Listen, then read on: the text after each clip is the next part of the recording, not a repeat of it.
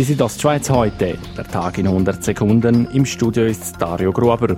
Die Davos Klosters Bergbahnen AG hat 2018 einen Gewinn von über 2 Millionen Franken erwirtschaftet. So viel wie seit 15 Jahren nicht mehr.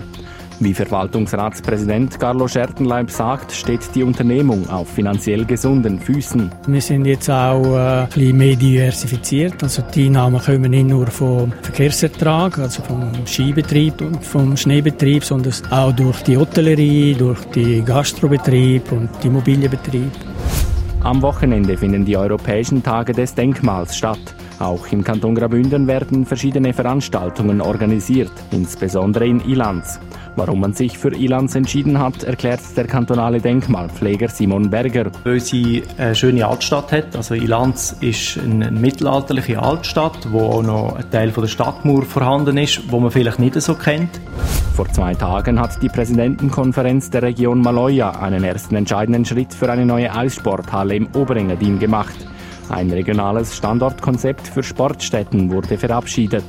Weiter wurden drei mögliche Standorte ausgewählt, wie Martin Ebli, Präsident der Region Maloja, erklärt. Es sind jetzt vor allem zwei Standorte in Samada, wo möglich sind, und einer in Samoritz. Die anderen sind eigentlich durch den Raster durchgefallen, weil sie den Anforderungen für das regionale Sportzentrum, also E-Sportzentrum, nicht entsprechen.